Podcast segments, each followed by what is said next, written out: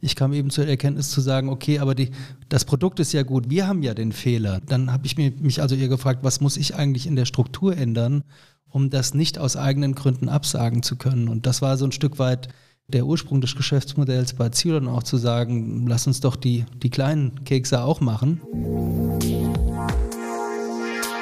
Interact Insights, der Business Podcast zu Immobilien, Architektur und Technologie. Aus der Branche für die Branche. Bei uns hat alles seine Ordnung, daher vorab der Hinweis. Gira, das sind die mit den Schaltern. Wenn es um Smart Home, Smart Building oder einfach um Schalter und Steckdosen geht, kommt ihr an Gira nicht vorbei. Egal ob im großen Bürogebäude, im kleinen Eigenheim oder Tiny House. Gira sorgt für effiziente und stylische Elektroinstallationen made in Germany. Wenn bei euch zu Hause auch die Lichter angehen sollen, schaut doch vorbei unter gira.de. Gira. Smart Home, Smart Building, Smart Life. Ja, hallo und herzlich willkommen zu Interact Insights, dem Podcast für Entscheiderinnen und Macher aus Immobilienwirtschaft, Architektur, Technologie und Design. Mein Name ist Markus Gerhards vom Rotonda Business Club und mein Gast heute ist Dr. Philipp Feldmann, Geschäftsführer und Gründer von Zilon, ein, ähm, ja, ich sage jetzt einfach mal Projektentwickler mit Fokus auf Revitalisierung, viel im äh, Bereich Unternehmensimmobilien, da werden vielleicht Büroimmobilien draus, da reden wir aber gleich drüber. Stammregion ist Rhein-Main. Aber ich habe schon gelernt, dabei muss es ja vielleicht nicht bleiben oder ganz bestimmt nicht bleiben.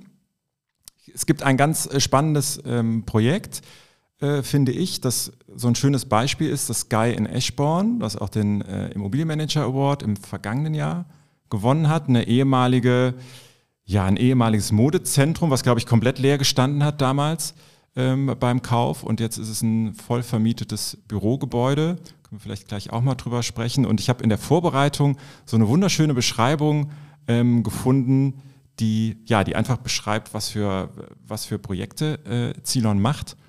Und ähm, da heißt es so schön sanierungsbedürftig mit komplexer, komplexer Nutzungsstruktur und schlechtem Image.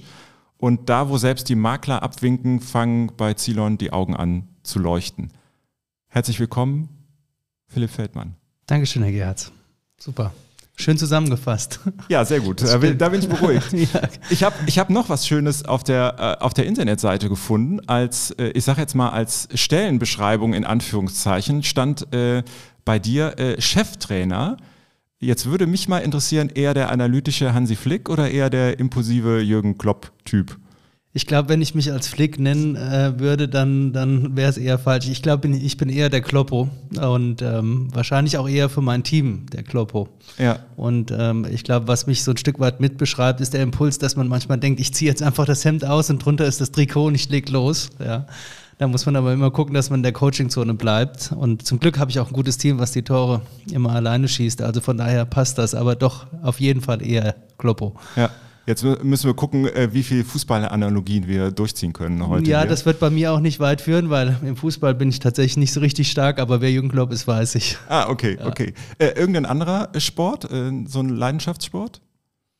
Ach naja, mich begeistern ähm, eigentlich immer Dinge, wo Menschen für was kämpfen, was vielleicht nicht unbedingt sofort zu einem materiellen Ergebnis führt. Ich finde die Begeisterung, die hinter dem Sport steht, einfach gut und ähm, ich werde wahrscheinlich nie einer derjenigen sein, der bei den Ultras in der Fernkurve steht in Frankfurt, aber in einem Ort zu wohnen jetzt und ähm, äh, du hast es ja schon richtig gesagt, ähm, ähm, in dem eine Mannschaft jetzt ja einen ganz tollen Erfolg gemacht hat und zu merken, welche Dynamik das für das, ja. die Identität auch schafft und das Zusammenkommen und das ist schon wunderbar. Also insofern, ich bin da sehr begeisterungsfähig. Ich gucke mir auch zwei Stunden Curling an, wenn es sein muss, ja, weil ich einfach toll finde, wie Menschen eben versuchen, das zu perfektionieren. Das ist interessant, um vielleicht gerade beim Curling zu bleiben, was ich auf der Winterolympiade tatsächlich zwei Stunden geschaut habe. Wenn man das mal macht, das ist gar nicht einfach, ja. Also ja.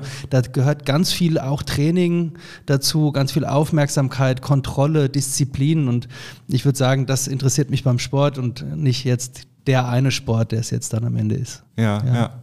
Ich habe das, mein, mein Sohn ist neun und der fängt gerade an, äh, Bogenschießen zu machen. Ja, Verein. wunderbar. Ja. Und wo ich auch erst sehr irritiert war und dachte, naja, ist das jetzt ein Sport eigentlich so? Also, aber das ist genau dieses, eine ganz äh, Konzentration darauf. Ne? Das hat ganz viele Facetten, wo man denkt, so ja, wenn man sich damit beschäftigt und sieht, was da, was da dahinter steckt, dann ist das Ja, man braucht Körperspannung, Konzentration, genau. Ruhe, Gelassenheit, ja.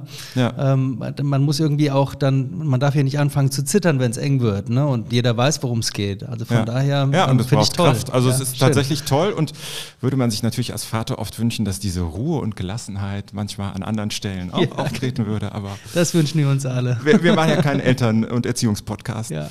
Ähm, ich würde gerne loslegen. Wir haben immer so eine kleine Schnellfragerunde. Ja, gern. So eine Handvoll Fragen und äh, ja, die lassen sich nicht immer mit, äh, mit vielleicht nur zwei Worten äh, beantworten, aber man kann zumindest versuchen, das möglichst schnell und kurz zu beantworten.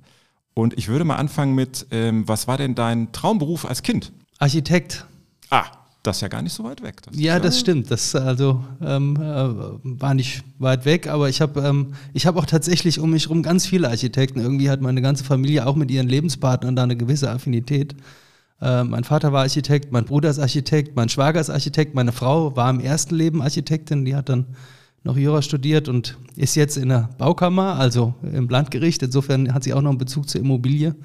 Aber ich habe irgendwie gemerkt, dass die, dass die Angst vorm weißen Blatt bei mir einfach groß ist. Und ich bin der Überzeugung, dass Architekten dann gut werden, wenn sie es irgendwann schaffen, wie ein guter Koch ihre eigene Handschrift zu entwickeln. Mhm. Und ich habe das nicht geglaubt. Ne? Ich kann nicht sagen, ich konnte das nicht, weil ich habe es auch nie versucht, aber vielleicht hatte ich nicht den Mut, das, den Weg zu gehen. Aber ähm, der Weg zur Immobilie ist ja dann ein anderer gewesen und ja. bin mit dem auch ganz zufrieden. Es ist trotzdem artverwandt sozusagen, das ist ja was Gutes äh, oder genau, Aber ich wollte das werden, was mein Vater war. Insofern ist das ja, das ist ja, glaube ich, das, was bei vielen stimmt, das hat Kindern man oft. passiert. Ja, ja das stimmt. Äh, Hund oder Katze? Hund.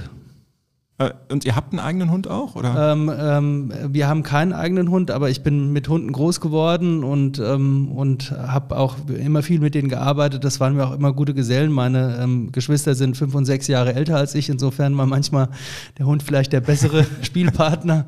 Insbesondere wenn meine Geschwister dann in Teenagerzeiten andere Dinge im Kopf hatten, als ihren sechs-, siebenjährigen Bruder zu bespaßen. Und äh, insofern bin ich einfach mit Hunden groß geworden. Ja. Okay. Ich, ähm, viele sagen ja immer, äh, die, die, Hunde wären so treu doof und das wäre ganz einfach. Die, man müsste die, äh, die, das Vertrauen und die Liebe einer Katze für sich gewinnen. Das wäre also die wahre Segnung. Aber ich liebe das Treudoofe des Hundes und ähm, bin dann auch zurück treudoof und insofern komme ich damit prima klar. Ja, das ist doch das mit dem, wie ist das bei Hunde haben Herrchen und Katzen haben Bedienstete oder irgendwie so? Ja, irgendwie ja. so weit, genau. Da gibt es viele Analogien, ja, genau, das stimmt.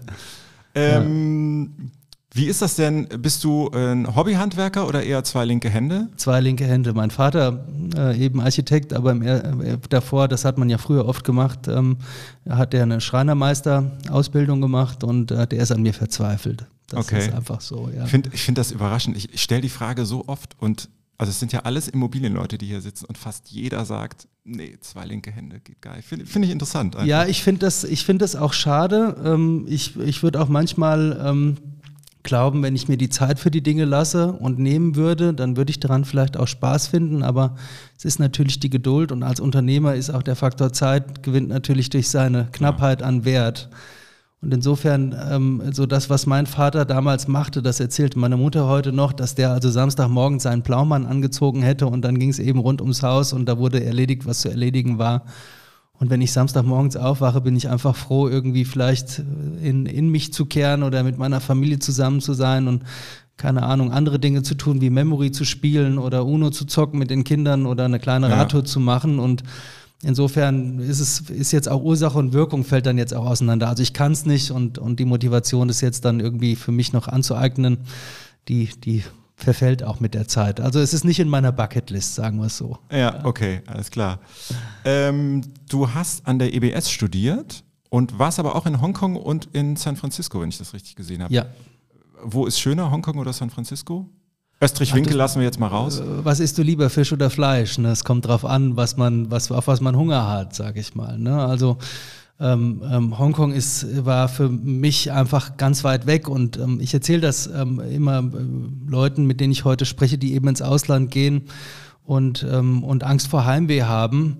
Jetzt will ich da nicht der Alte sein, der immer sagt, damals war das alles viel schwerer und so weiter. Aber ich finde, die Welt ist natürlich durch die medialen Möglichkeiten mit Skype, FaceTime und so weiter einfach zusammengerückt. Ne? Als, ich, als ich in Hongkong studiert habe, hat eine Minute telefonieren nach Hause irgendwie 3,60 Euro gekostet und man hat sich echt überlegt, mhm. ob man das macht. Und die, die Leitungen waren, es gab damals ICQ, kennt heute keiner mehr. Stimmt. Ja. Und damit konnte man irgendwie ganz schlecht telefonieren. Das hörte sich aber so ein bisschen an wie, wie damals der erste Funk vom Mond. Ja, und ähm, und insofern, und mit Bildern war es auch schwierig. Also ich will damit nur sagen, für mich war das damals un, äh, unerreichbar weit entfernt und, und auch kulturell einfach sehr divers und aber eine ganz wunderbare Zeit, weil man eben in einen, zum einen in eine Kultur eintaucht, die, die hochspannend ist. Ich glaube, das wird jeder wissen, der, der mal in Asien eine Reise gemacht hat.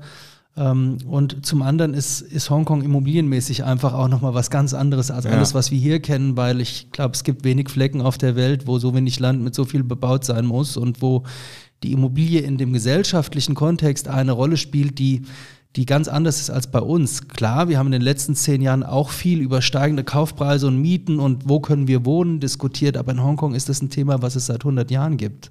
Und der größte Immobilieneigentümer ist die Hongkong Housing Authority.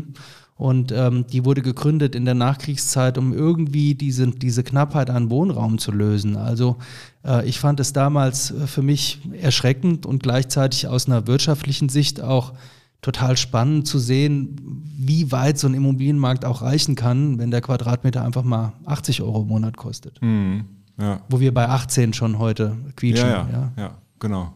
Fragt man sich, wie, wie, wie das eigentlich da funktioniert und wie die Leute das Genau, ja, und äh, das ist, ist schwierig. Ne? Also, und mhm. das war es auch schon immer und insofern war für mich Hongkong toll. San Francisco ist Kalifornien und, äh, und äh, als ich da war, habe ich gemerkt, dass alle Lieder, die es äh, über Kalifornien gibt, irgendwie stimmen. Ne? Also ähm, ich weiß schon, warum das besungen wird, äh, schon seit, was weiß ich, 50 Jahren in der Musik von Eagles bis heute. Und, äh, und insofern war das eigentlich eher der, der sage ich mal, berechenbarere Teil der Reise. Ja. Vergleichen kann man sie nicht. Sie sind wie Fisch und Fleisch, um vielleicht auf den Antworten. Muss man sich am Ende einfach beide mal angucken, würde ich sagen. Das kann ich auf jeden Fall empfehlen, ja, ja. Genau.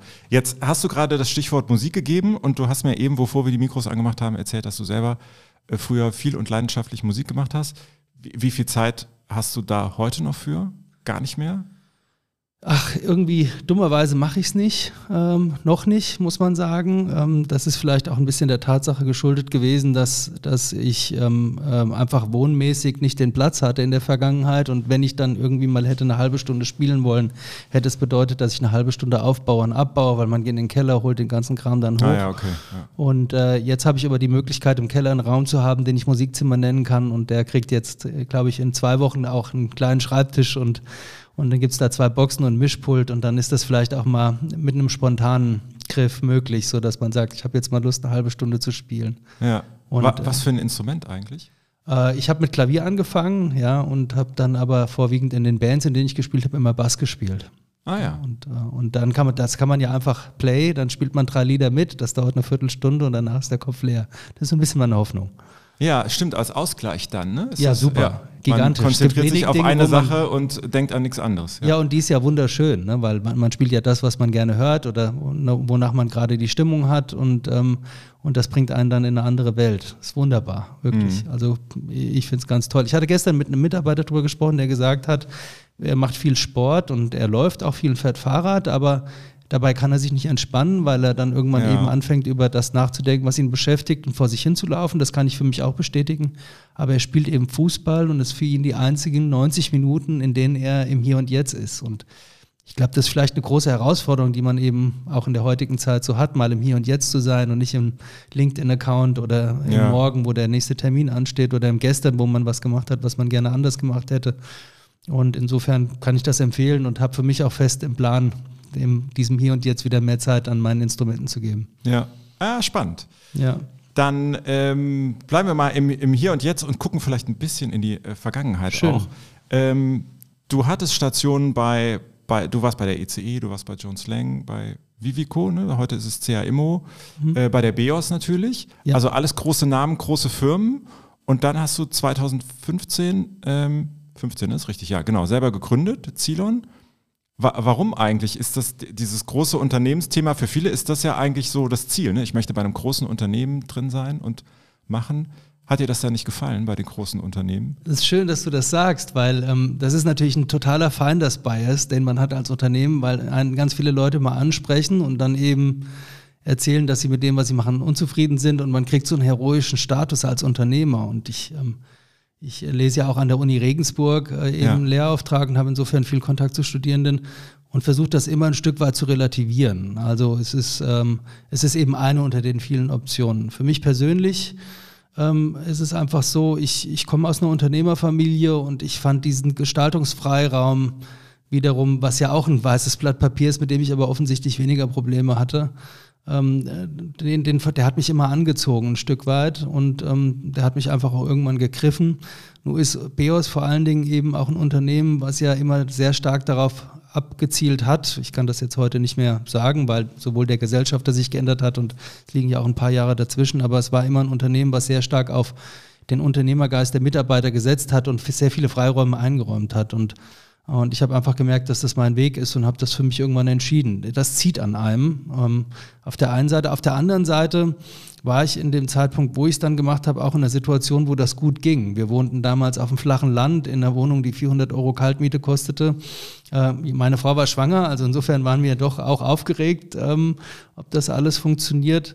Aber ich glaube tatsächlich, dass je weiter man sich erfolgreich entwickelt im Job, wird auch der Weg dann zu sagen, ich lege jetzt alle mhm. Konventionen mhm. ab und auch meine, meine Lufthansa-Vielfliegerkarte und so weiter und die, die Visitenkarte mit dem großen Namen und fange eben von vorne an. Ja. Und das ist ein steiniger Weg. Also ähm, das war interessant, wenn man dann startet und plötzlich die Telefone stillstehen und man muss sich seine Aufgaben selbst machen. Also ja. insofern, man muss das wollen und das ist gar nicht besser oder schlechter als was anderes. Man muss einfach für sich entscheiden, ob es der richtige Weg ist. Ja. Und ich meine, du hast es ja jetzt schon so ein bisschen äh, beschrieben, diese die Motivation, ähm, die du da hattest und die Herangehensweise. Du warst ähm, Mitte 30, glaube ich, ungefähr. Ne? Also es ist ja immer noch relativ jung dann, würde ich jetzt zumindest mal sagen, äh, um, um Unternehmen zu gründen. Gibt es da Punkte im Rückblick, wo du sagst, weiß ich nicht, das waren vielleicht so entscheidende Dinge oder äh, da würde ich heute jemandem, der das vielleicht auch machen will, sagen, achte auf dieses oder jenes und das habe ich mir ganz anders vorgestellt als vielleicht irgendwas anderes?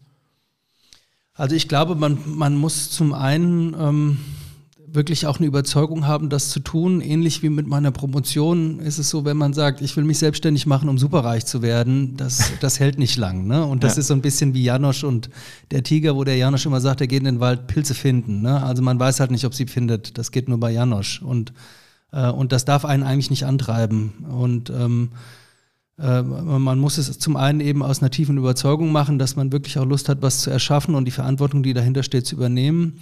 Ich glaube, man braucht irgendwie eine Idee, eine Daseinsberechtigung. Das war etwas, was mich damals sehr bewegt hat, weil ich eben ganz oft äh, äh, im Markt gesehen habe, dass, dass Immobilien nicht verfolgt wurden, mit denen man ganz toll Geld verdienen kann und die, weil sie vielleicht nicht so groß waren, und das ist ja was, was wir bei Zilon machen auch, die, weil sie nicht so groß waren, auch einen anderen Prognosehorizont hatten. Man kauft sich nicht 300 Probleme ein, sondern vielleicht nur drei. Mhm. Und von denen weiß man, dass man sie in einem Jahr lösen kann. Und, ähm, und wir haben diese Projekte auch bei BEOS systematisch eben abgesagt, weil wir gesagt haben, dafür sind wir zu klein. Und ich kam eben zur Erkenntnis zu sagen, okay, aber die, das Produkt ist ja gut, wir haben ja den Fehler. Ne? Also dann lass uns doch, dann habe ich mich also ihr gefragt, was muss ich eigentlich in der Struktur ändern, um das nicht aus eigenen Gründen absagen zu können. Und das war so ein Stück weit die, der Ursprung des Geschäftsmodells bei Zilon auch zu sagen, lass uns doch die, die kleinen Kekse auch machen. Ja. ja. Ähm, ähm weil, weil wir mit denen super arbeiten können und weil die eben auch von dem Setting, was Prognosehorizont, Anzahl der Herausforderungen und so weiter angeht, einfach auch greifbarer sind. Ne? Mhm.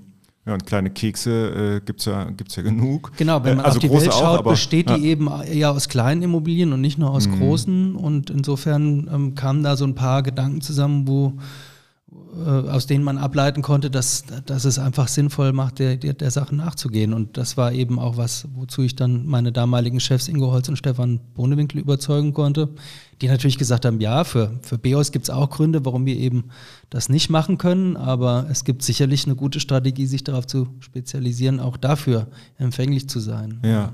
Welche, welche Rolle spielen die beiden ähm, heute im Unternehmen?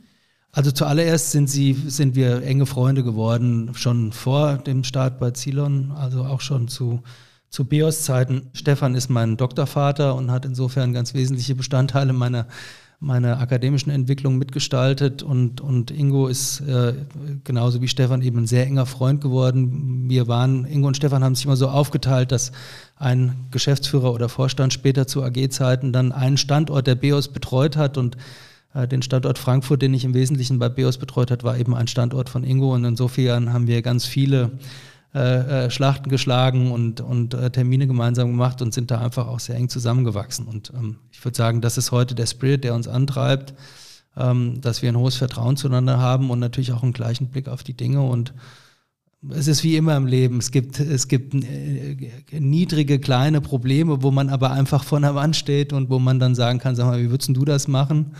Rechts oder links rum und dann, dann spricht man darüber und genauso strukturiert sprechen wir über große Investments miteinander, die wir wie eh und je eben an verschiedenen Parametern unter Strom setzen und uns gemeinsam Gedanken machen, ob es mhm. intelligent ist, das weiterzumachen.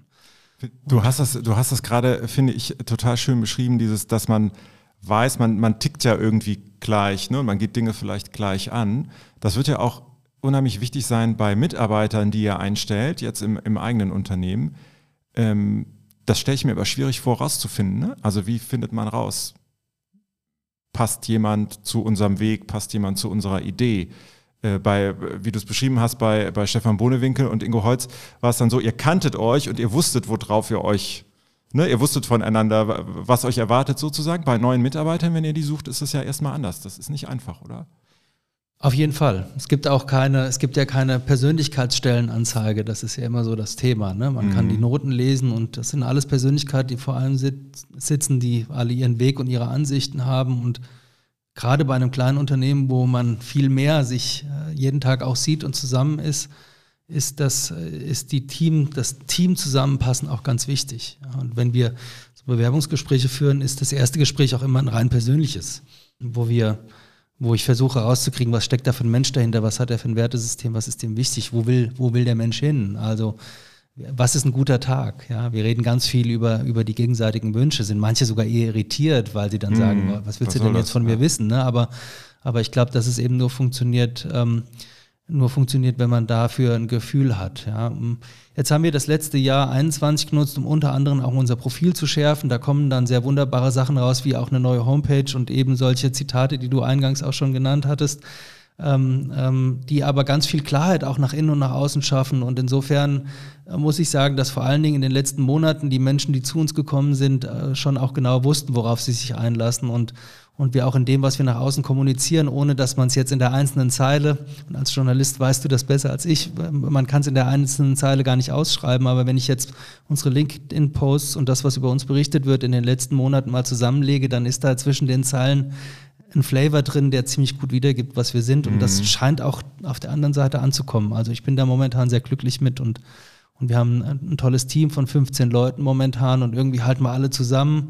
Da war jetzt dieser JP Morgan Lauf, da sind irgendwie zwölf mitgelaufen und die drei, die nicht laufen konnten, standen am Rand. Und ähm, also äh, ich bin da momentan sehr glücklich drüber und, und auch ehrfürchtig, äh, wenn ich so das Team zusammen sehe äh, wie alle für die Zilon kämpfen. Ja, super. Ja, klingt gut. Ich glaube, das ist dann, da ergibt sich dann ein Bild. Ne? Es kommt dann nicht auf, auf einen einzelnen geschriebenen Satz an, aber in, de, in, dem, in der Gesamtgemengelage, wie du das beschrieben hast, ne, wenn man dann alles nebeneinander liegt, dann entsteht ein Eindruck von, von einem Unternehmen und von den Menschen. Und wenn ich da das Gefühl habe, okay, das holt mich ab, dann bewirbt man sich. Ne? Und dann, genau, ja. dann kommt man dazu, ja. Ja. Ähm, kannst du mal ähm, ein bisschen beschreiben, es gibt doch bestimmt, ja, tolle Projekte. Ich habe das Sky angesprochen, was ihr macht.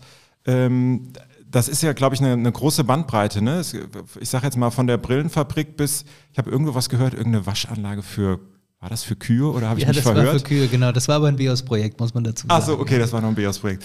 Ähm, also was sind so die, die, die, die spannendsten Immobilien, die ihr äh, euch bei Zinon vornehmt oder vorgenommen habt?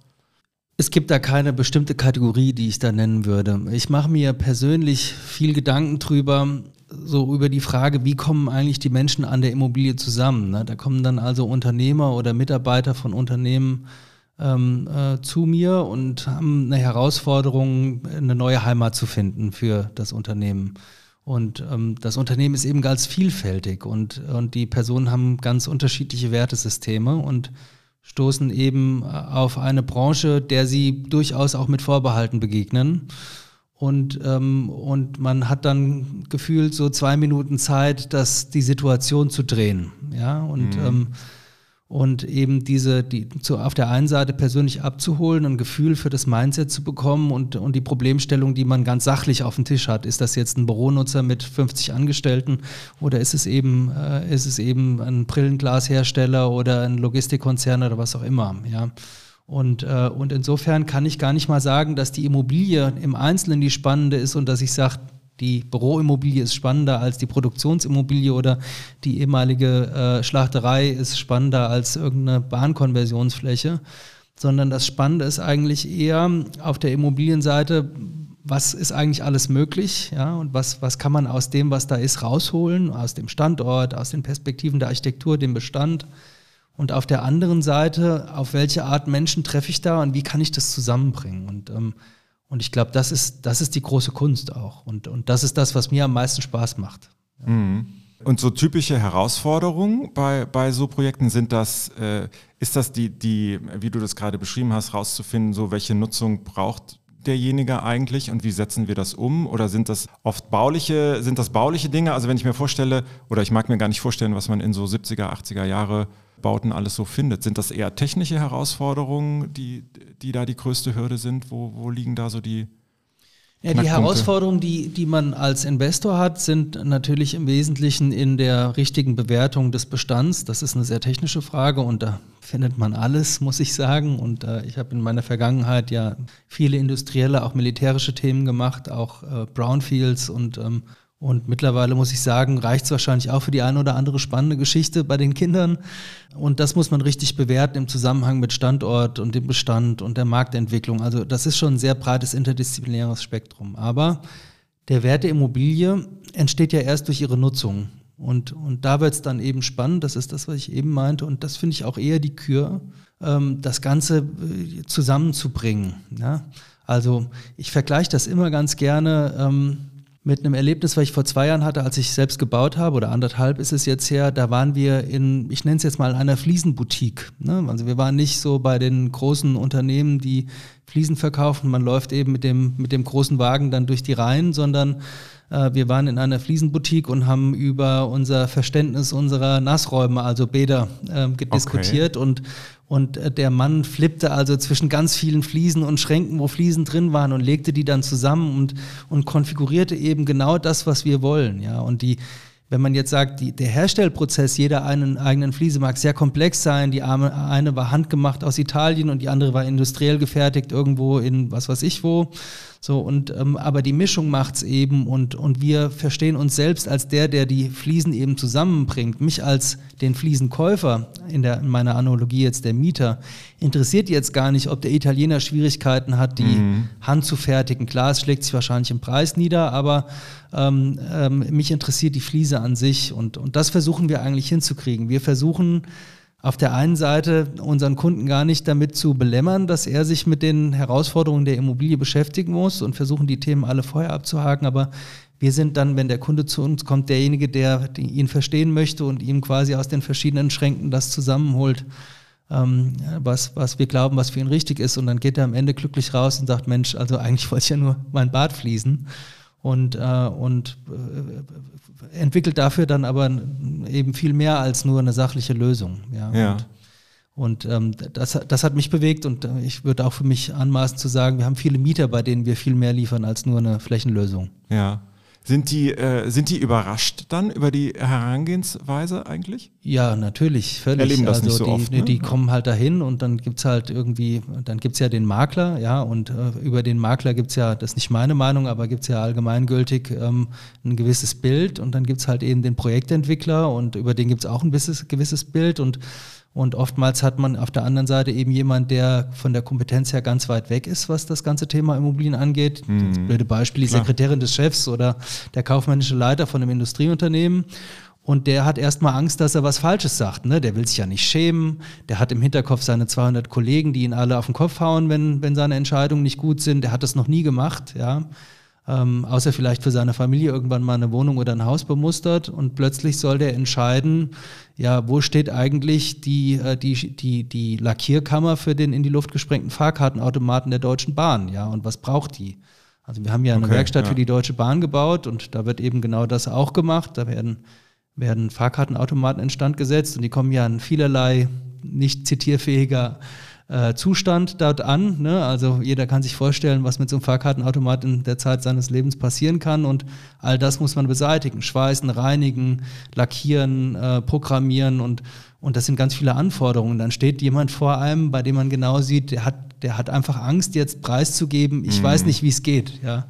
Dabei weiß ich selbst auch nicht. Und manchmal sind die ganz erleichtert, wenn man sagt, ich habe keine Ahnung, lass es uns zusammen rausfinden, ich helfe dir dabei.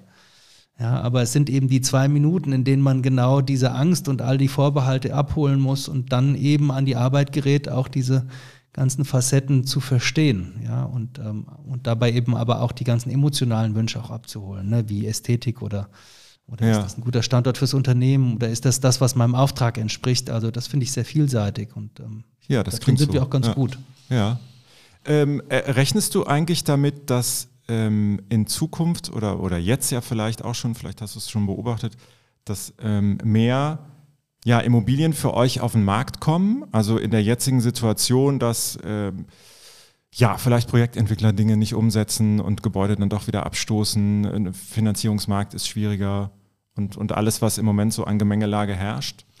Ist natürlich eine Frage, die momentan an die Projektentwickler oft gestellt wird und ähm, mir ist dann immer vorweg auch ganz wichtig, ähm, ich finde es immer schade, wenn man Sachen kauft, wo jemand anderem irgendwas Schlechtes widerfahren ist. Also ja. die, die Vergangenheit war jetzt gar nicht so schlecht, weil wir erfolgreiche Projekte machen konnten, die niemand mit Not verkauft hat. Ja, aber und äh, deine, deine Frage zielt ja auf einen Umstand ab, wo durchaus auch die, es passieren kann, dass irgendjemand seine Ziele nicht erreicht. Und ich ähm, sage darauf immer, ich möchte nicht einer der Geier sein, die auf dem Baum sitzen und warten, dass unten irgendwas anfängt dann zu, zu taumeln.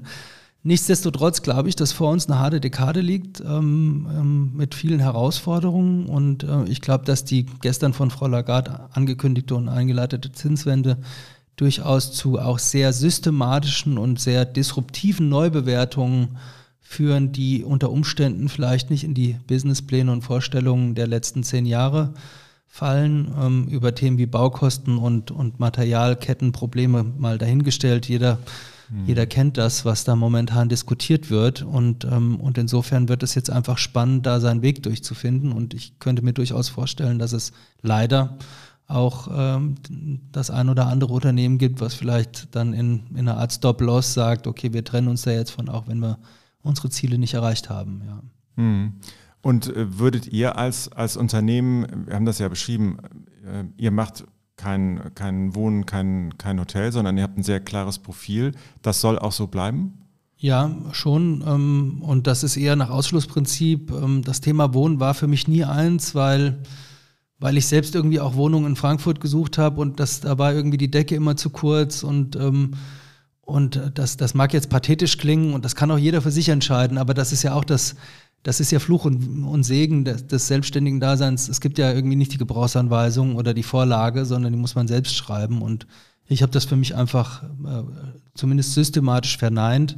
Das heißt jetzt nicht, dass es vielleicht mal solche Mischgebietsthemen gibt, wo man Wohnbestandteile hat, aber das wird für uns nie der Schlüssel des Projekts sein. Ja, sag niemals nie, morgen passiert's, aber ähm, also das Thema Rendite und Wohnen, da habe ich einfach, das macht mir nicht so viel Freude. Da fahre ja. ich mit Handbremse und so Themen wie Hotel und alles, was Betreiberkonzepte sind, die sind für mich einfach, ich habe die nie so richtig gelernt. Ne? Also ich, ich glaube, ich bin, um jetzt wieder die Kochanalogie zu nehmen, ich bin halt gut in Fleisch, aber wenn es bei uns zu Hause Fisch gibt, macht den meine Frau und das ist auch gut so. Ja, also ich kriege das hin, glaube ich, kann mir das auch kann mir das gibt auch Kochbücher, ne? Also man kann ja, das alles ja. lernen, aber wenn man Dinge eben mit Leidenschaft macht und eben dieses Gespräch über mein Verständnis der Vermietungssituation hat ja durchaus auch ein paar ja sehr weitreichende Gedanken, die kann ich, glaube ich, für Wohnen nicht entwickeln. Ja, das wäre für mich eher dann Pflicht. Hm, ja.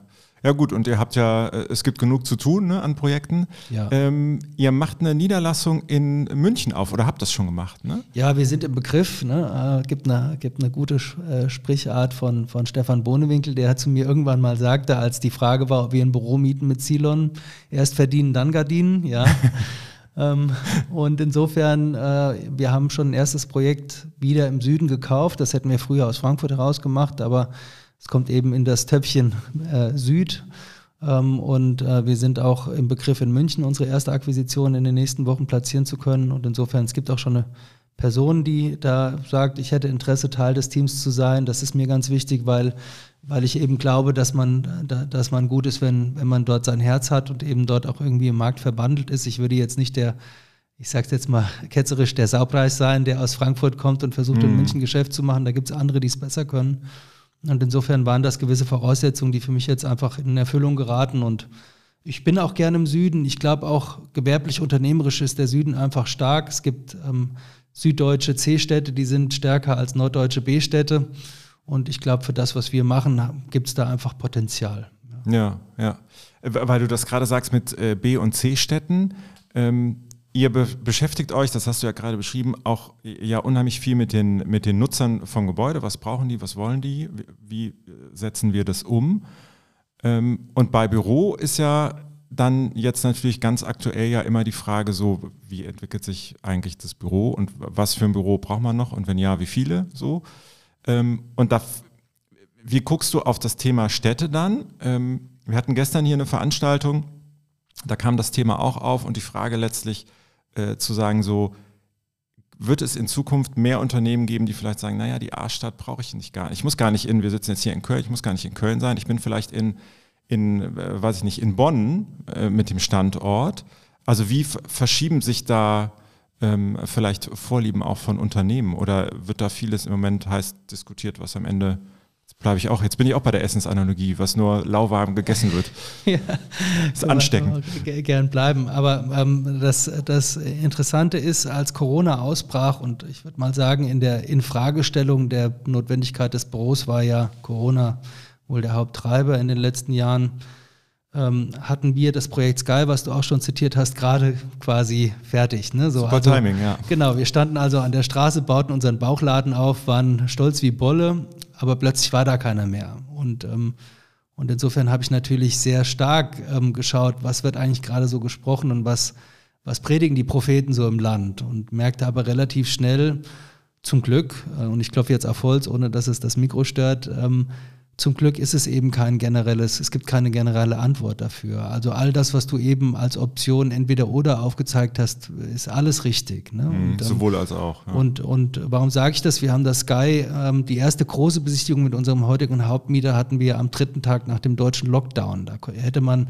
in Eschborn erfolglos einen Selbstmordversuch auf der Hauptstraße machen können, weil keiner da war. Und wir, es waren genau drei Leute da, die beiden Entscheider auf der Mieterseite und ich. Und wir sind da durchgelaufen. Es ist ein asiatisches Unternehmen Unternehmen. Ich habe eh den Eindruck, ich war 2003 in Hongkong, da war SARS gerade groß, also insofern auch eine Atemwegserkrankung.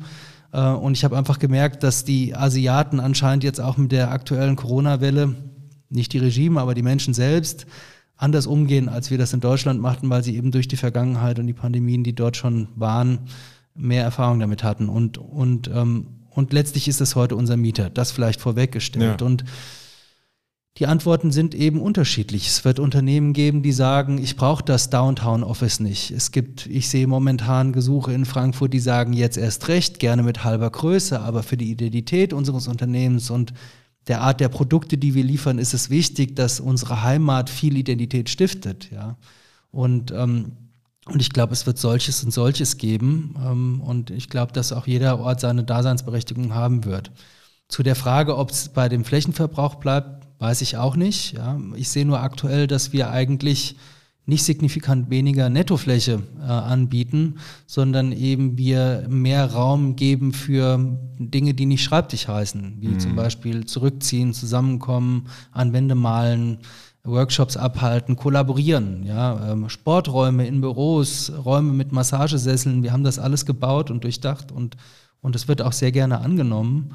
Und insofern habe ich, auch wenn das langweilig ist, keine Antwort auf die Frage und, und kann da auch nicht Stellung beziehen, weil ich eben alle Tendenzen momentan sehe. Was ja. eben interessant ist, ist, dass, dass die einzelnen Unternehmen für sich jetzt entscheiden müssen, welche Rolle spielt denn für mich und meine Identität und meine Mitarbeitenden das Büro und, und was muss ich den Menschen dafür geben, um ihnen Anreiz zu geben, zurückzukommen mhm. und Kollaboration zu stärken.